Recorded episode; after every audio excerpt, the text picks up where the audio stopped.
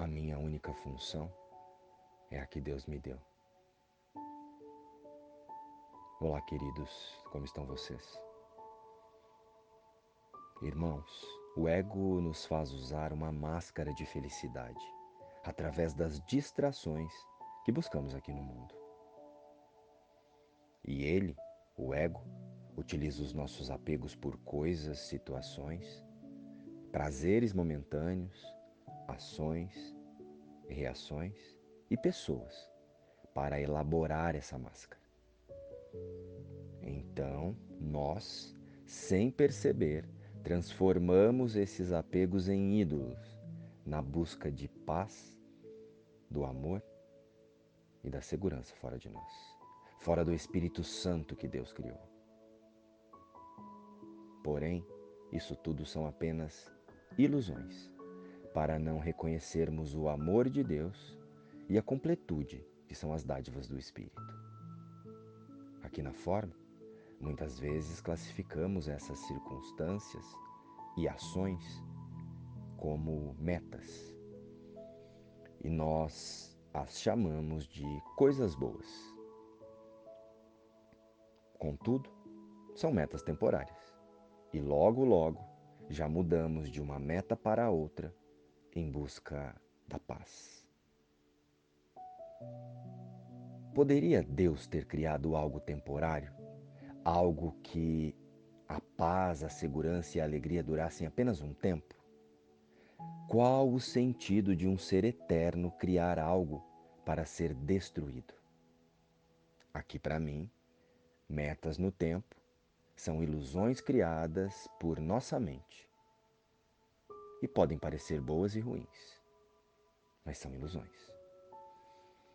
Sucessos ou desafios aqui no mundo são ilusões criadas à parte do plano de Deus para o seu filho tudo o que surge fora da criação de Deus, o Cristo, são projeções de uma parte dessa mente crística que está imaginando e projetando histórias na tentativa de tornar ideias e crenças de indivíduos eternas.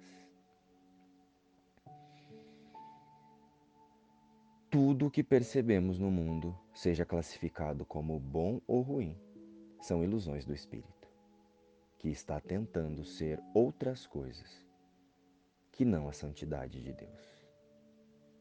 Com isso, se analisarmos em última instância, através de nossa integridade com a fonte criadora, atrás dessa máscara de felicidade que o ego nos convida a usar, mantemos crenças e um autoconceito que vive em uma tristeza profunda em um grande vazio existencial, preenchido por ações conduzidas pelo medo da falta e o medo do abandono. Somente quando nós encaramos a escuridão da nossa mente diretamente nos olhos, em nós mesmos e no mundo, é que nós começamos a ver a luz que somos com Deus. Aqui está a parábola do filho pródigo. Precisamos passar a questionar os nossos porquês diante desse eu temporário, que ilusoriamente chamamos de a minha vida. O porquê das nossas preferências na forma, o porquê das situações que se repetem periodicamente em nossas vidas. Para que servem as escolhas que fazemos aqui na forma? Você já se questionou? observar os nossos pensamentos, sentimentos e reações sobre eles, sobre os pensamentos, pode ser a cura para a angústia que estamos experienciando agora. E essa é a alquimia da transformação pessoal. Uma transformação que vai da pequenez da personalidade para a completude do espírito. No meio das nossas aparentes vontades estão escondidas as sombras mais profundas. Mas essas sombras enfraquecem quando decidimos olhar para elas, porque é a partir daí que reconhecemos que, em realidade, somos apenas a luz de Cristo. Somente quando nós encaramos os limites que o ego tenta nos impor através da personalidade, é que o ser ilimitado que Deus criou começa a reaparecer em nós. E é apenas reconhecendo a profundidade da escuridão e confrontando os nossos desejos no mundo que iremos revelar a grandeza de quem nós realmente somos.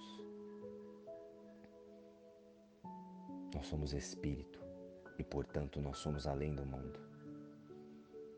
Quando nos lembrarmos disso, o mundo que percebemos por si mesmo irá se desvanecer diante de nossa recordação de integridade com nosso Pai.